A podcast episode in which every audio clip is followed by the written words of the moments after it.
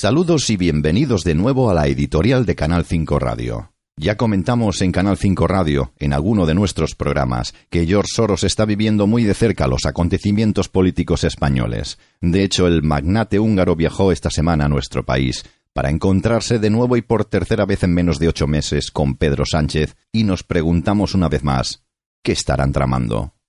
Es sabido que George Soros, especulador multimillonario de origen húngaro, se vincula al interés de las oligarquías mundialistas por revertir el favoritismo de la derecha de cara a los comicios del 28 de abril en España.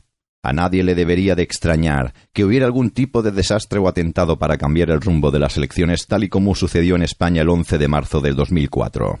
Confiamos que no sea así, pero esta última visita de George Soros a España no prevista en ninguna agenda ha provocado que se enciendan todas las alarmas. O bien se trataría de lo anteriormente mencionado, o bien pedirle a Pedro Sánchez que a base de decretos desestabilice más nuestro país para satisfacción del magnate húngaro. Creo que a estas alturas a nadie se le escapa que los poderes globalistas internacionales temen perder el control sobre el gobierno de España tras la previsible llegada de Pablo Casado o Santiago Bascal al poder. Fuentes bien informadas apuntan que tanto la exhumación de Franco como el aumento de la tensión en las calles de Cataluña podrían deberse a la estrategia maniobrera de los lobbies mundialistas. Incluso apuntan a una avalancha de pateras procedentes de Marruecos en las próximas semanas y, como no, las presiones que ya está recibiendo Albert Rivera para que no apoye un gobierno de derechas.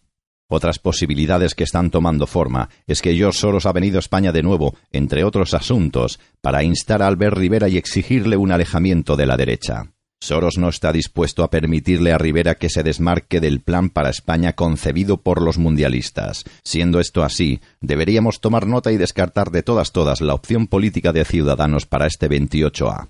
En honor a la verdad no podemos certificar si Soros y Rivera mantuvieran algún tipo de encuentro en la noche del pasado miércoles en un chalet de Somosierra, propiedad de un poderoso empresario. Algunos expertos en política internacional han detectado que los poderes globalistas en la sombra no están dispuestos, como decíamos antes, a perder el control sobre el gobierno de España, por lo que no se descarta una espiral de tensión social alentada por los separatistas y la extrema izquierda, que se hunden, dicho sea de paso, en todas las encuestas.